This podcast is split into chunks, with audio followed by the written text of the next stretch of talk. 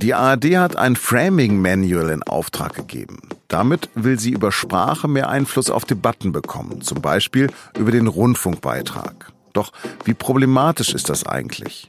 Darüber spreche ich mit Jakob Biazza, dem Kultur- und Medienchef von süddeutsche.de. Mein Name ist Lars Langenau und Sie hören auf den Punkt, den SZ Nachrichten Podcast. Zitrone. Na, haben Sie auch an sauer oder gelb gedacht und ist bei Ihnen sogar ein bisschen Speichel geflossen? Das passiert automatisch im Hirn, weil wir wissen, wie eine Zitrone aussieht und wie sie schmeckt. Die Zitrone ist ein banales Beispiel dafür, wie Sprache unser Denken und Handeln steuert. Es ist eben wichtig, welche Worte wir verwenden und welche Assoziationen wir damit wecken. Das nutzen wir schon seit vielen Jahrzehnten in Werbung, PR und Politik aus. Neumodisch nennt man das Forschungsfeld dazu Framing. Die SPD macht das gerade mit dem Gute-Kita-Gesetz, dem Starke-Familiengesetz oder der Respektrente. Wer die Begriffe besetzt, besetzt die Köpfe, heißt es da. Gerade wird aber im Zusammenhang mit Framing über die ARD diskutiert. Die hat schon vor drei Jahren bei der Sprachwissenschaftlerin Elisabeth Wehling ein Framing Manual in Auftrag gegeben. Eigentlich war das intern, jetzt aber ist es öffentlich. Und darin steht etwa, dass Sprachgebrauch immer Zitat, den Mehrwert der AD zeigen soll. Oder, Zitat, Fakten sind also zentral. Aber sie werden in einer öffentlichen Auseinandersetzung erst zu guter Munition, wo ihre moralische Dringlichkeit kommuniziert wird.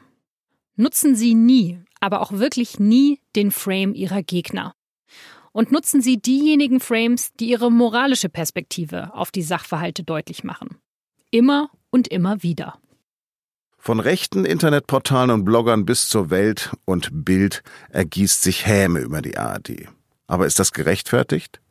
Darüber spreche ich jetzt mit meinem Kollegen Jakob Biazza vom Medienressort. Herr Biazza, in dem ARD-Manual steht etwas von orchestrierten Angriffen, von Gegnern und von Verteidigung. Befindet sich der öffentlich-rechtliche Rundfunk in einem Krieg? Krieg wäre mir ein zu starkes Wort, eins, das ja, auch schon wieder Frames mit sich brächte, die, glaube ich, ein bisschen drüber sind. Aber die ARD befindet sich in einem Umfeld, in dem mit Sprache gerade gekämpft wird. Gekämpft wird um Positionen und um eine Hoheit in einem Diskurs. Und für diesen Kampf kann man wahrscheinlich in Teilen nachvollziehen, dass sie sich selbst wiederum mit Sprache und mit Sprachbildern wappnen. Diese ARD-Schrift ist ein Dokument neueren antidemokratischen Denkens, schreibt ein rechter Blogger. Ist das so? Es hat ein wenig Ruch, würde ich mal sagen. Allerdings nicht in diesem Ausmaß. Ich glaube, grundsätzlich muss man mal sagen, dass man, wann immer man spricht, nicht nicht framen kann. Sobald wir reden, framen wir auch. Die Frage ist, tun wir es bewusst oder tun wir es unbewusst? Auch wenn wir unbewusst framen, setzen wir Bilder in die Welt, die viel Schaden anrichten können oder äh, Bewegungen lostreten. Können Sie da mal ein Beispiel nennen? Eines der aktuellsten Beispiele ist sicherlich sowas wie das Wort Flüchtlingswelle. Es wurde lang, glaube ich, sehr unreflektiert benutzt. Menschen haben das irgendwo gelesen, haben das irgendwo gehört und haben es einfach weiter benutzt. Tatsächlich ist das Wort Flüchtlingswelle aber eines, das ein unglaublich starkes Bild in unserem Kopf aufgehen lässt. Das ist ja das, was Frames transportieren. Bilder, die das emotionale Zentrum ansprechen. Und wenn ich an eine Welle denke, dann denke ich an eine Naturgewalt, etwas, was über Städte hineinbricht. Wenn ich jetzt Menschen zu einer solchen Naturkatastrophe mache, warne ich unglaublich vor denen. Das, was da kommt, ist eine Naturgewalt, die alles zerstört, was nicht nied- und nagelfest ist. Und wenn ich dieses Gefühl mal in den Kopf bekommen habe, dann bringt das quasi so seine Handlungsanweisung auch gleich noch mit. Weil was mache ich, wenn was auf mich zukommt, was mich bedroht? Ich versuche mich zu schützen. Ich baue Schutzwelle, ich baue hohe Mauern, ich baue äh, Wellenbrecher, was auch immer. Das ARD-Papier hat Elisabeth Wehling verfasst. Wer ist das eigentlich? Elisabeth Wehling ist ähm, Sprachwissenschaftlerin, hat in Berkeley gelehrt und studiert auch und hat so das Standardwerk zum Thema Framing geschrieben. Und die hat sehr schlau und sehr, sehr praxisnah gezeigt, was Framing ist und was es auslösen kann, wie real politische Folgen sind, die sich aus einer bestimmten Sprache ergeben und die sehr schlau zeigt, dass das keine Elfenbeindiskussion ist, sondern dass die Art, wie wir reden, maßgeblich beeinflusst, wie wir denken und auch wie wir handeln. In rechten Medien wird Wehling als Belügungstechnikerin beschimpft, da sie Leute, Zitat, dazu bringe, etwas anderes zu denken, als es der genannte Sachverhalt eigentlich bewirken würde. Man lügt nicht direkt, aber man sagt es so, dass es wirkt, als hätte man gelogen. Können Sie diese Kritik nachvollziehen? Framing, vor allem wenn man es gezielt macht, hat natürlich ein Geschmäckle. Es ist was, was man mit einem Hintergedanken tun kann. Wer gut framed, gibt seinen Argumenten mehr Gewicht. Ganz einfach deswegen, weil man mit einem guten Framing dafür sorgt, dass Argumente das emotionale Zentrum ansprechen. Und äh, Forschungen haben ergeben, dass es dort viel mehr wirkt. Und damit hat es den Geschmack von Manipulation immer auch.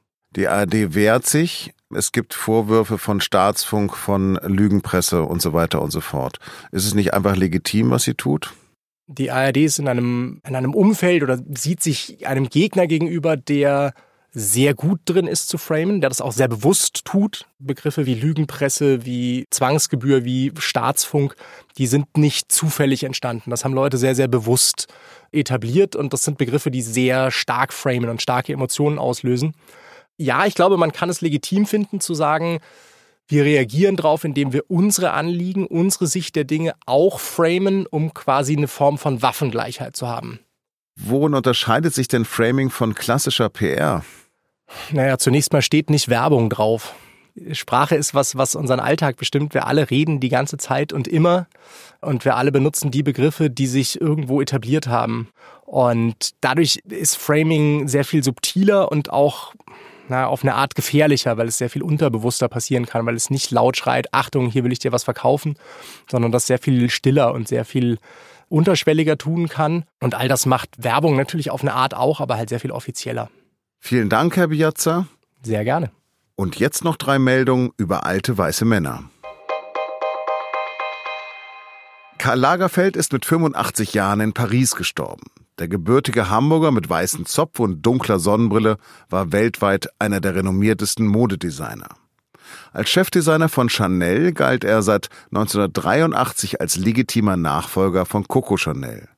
Von ihm stammt das legendäre Zitat, wer eine Jogginghose trägt, hat die Kontrolle über sein Leben verloren. Neben seiner Verachtung für Jogginghosen ist ein weiteres Bonbon von ihm überliefert. Hamburg ist zwar das Tor zur Welt, aber eben nur das Tor. Bernie Sanders ist 77 Jahre alt und quicklebendig. In einem Radiointerview hat der linke US-Senator aus Vermont am Dienstag gesagt, dass er nochmal versuchen will, Präsident der USA zu werden.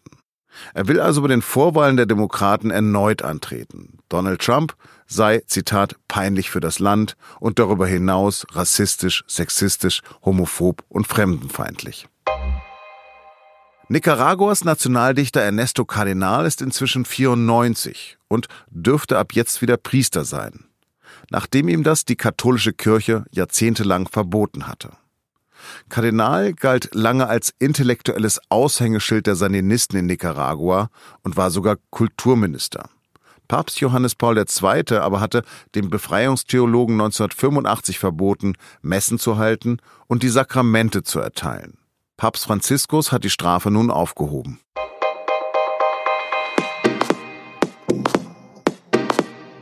Wollten Sie eigentlich immer schon mal über die Themen der Süddeutschen Zeitung bestimmen? Dann haben Sie jetzt wieder die Möglichkeit dazu. Bei der Werkstatt Demokratie, unserem Diskussionsprojekt, können Sie abstimmen, wozu unsere Redakteure recherchieren und Diskussionen organisieren sollen. Diesmal stehen die Themen Tourismus, Essen und Europa zur Auswahl. Was ist Ihnen am wichtigsten? Stimmen Sie ab unter sz.de-werkstatt Demokratie. Das war auf den Punkt. Redaktionsschluss war 16 Uhr. Ich wünsche Ihnen einen schönen Feierabend und bleiben Sie uns gewogen.